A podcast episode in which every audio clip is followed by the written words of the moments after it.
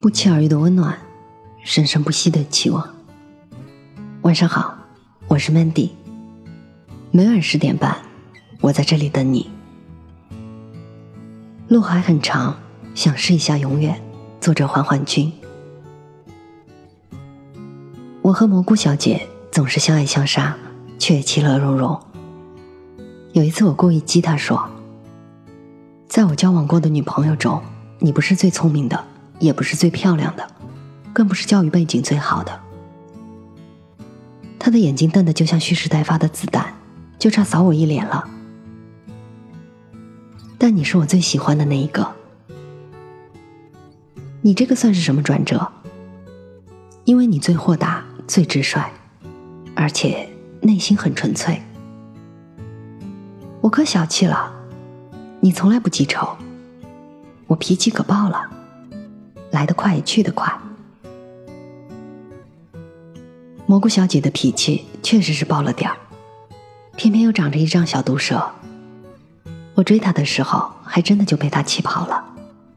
还好她贤良淑德，一回头又把我追了回来。好不容易走到一起，就在我们确定关系的第二天，我问她：“我们就这么一直走下去好不好？”他微笑着摇了摇头。一辈子太长了，我也不知道以后会发生什么。我能说的只是，我现在很喜欢你。他顿了顿，又说：“以前每次谈恋爱，都会想着一定要奔着结婚去，于是就会提很多的要求，给彼此很多的负担。现在我更想过好当下，说不定走着走着就一直走下去了呢。”和蘑菇小姐谈恋爱的第三天，前任约我见面，我把情况一五一十的告诉了蘑菇小姐，她一脸豁出去的表情对我说：“你一定要去，我不希望你的心里有一点点犹豫。”好，那我去喽，早去早回，我在这里等你回来。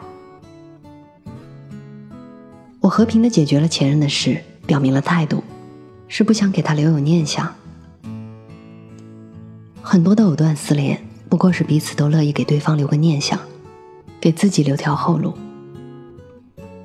但是恋爱就像是去海边捡贝壳，大家都会去捡最喜欢的那一块儿，而你一旦挑中了，就该记住，这是你唯一的贝壳，并且从此不要再到海边去了。而蘑菇小姐也表现了她的豁达。两个人在一起久了，就会看到对方最邋遢的那一面。蘑菇小姐有个很独特的习惯，一上车就要脱鞋，然后把整个人缩成一个球。她觉得这样没有束缚，很舒服。当时是夏天，我嫌弃她用臭脚丫子污染我的车，她倒是来劲儿了，为了报复我，竟以屁股为圆心，以她的小短腿为半径，把能踩到的地方都踩一遍。我白了他一眼，问他：“你知道小狗是怎么圈地的吗？”他一副如临大敌的样子瞪着我。小狗用撒尿圈领地，而你呢，用的是脚气。你才有脚气呢！他撅着嘴，却忍不住笑，接着又往我胳膊上踩了两脚。还好我有抵抗力，至今都没有被传染。蘑菇小姐光鲜亮丽的形象从此荡然无存。但我觉得这样的他，很直率，很可爱。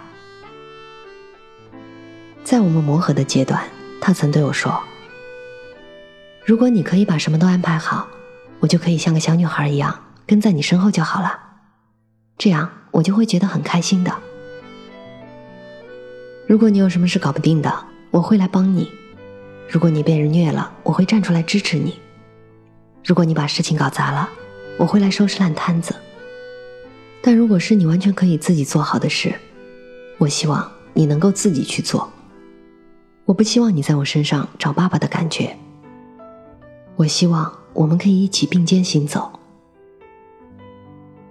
可是很多女生都希望能够找一个像爸爸一样的男朋友啊。我俩都沉默了。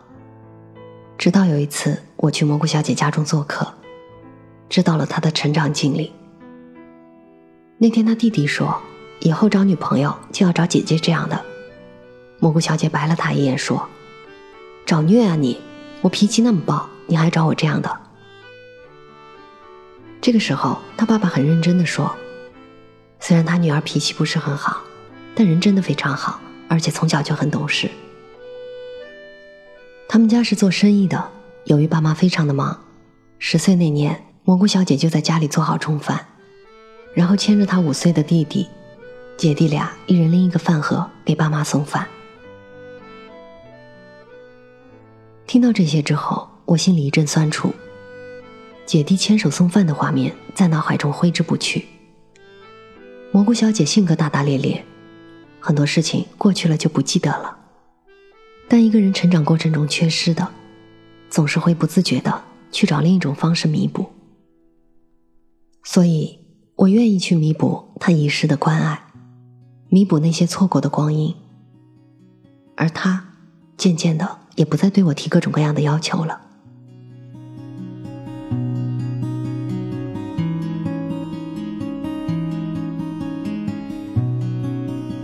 你来时的九月，是少年惊鸿一瞥，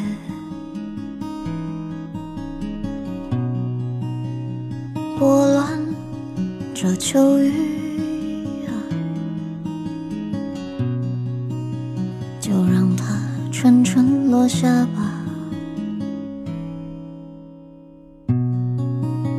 你旧时的影子，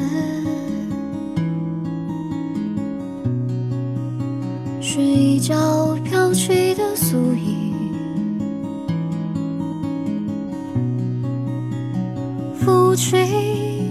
情愫，就让它悠然闯入吧。乐生啊，故事我再难续写。愿你今后少有牵挂。乐生啊，我此去山长水远，借我一匹梦的马。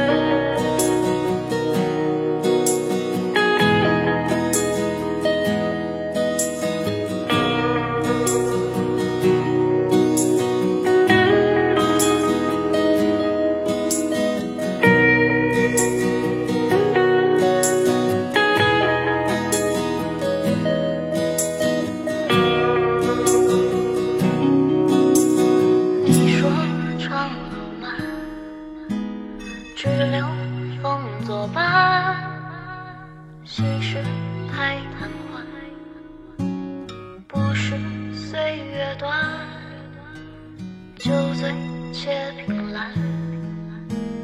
花下无处眠，醒来红衣手，你看。乐生啊，故事我再难续写。愿你今后。少有牵挂。了什么。我此去山长水远，借我一匹梦的马。了什么，故事我再难续写，愿你今后牵挂。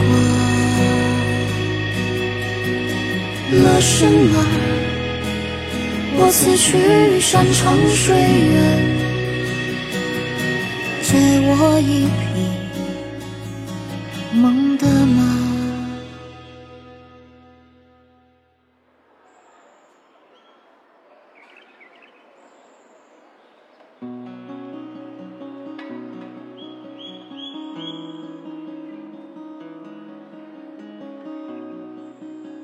乐生。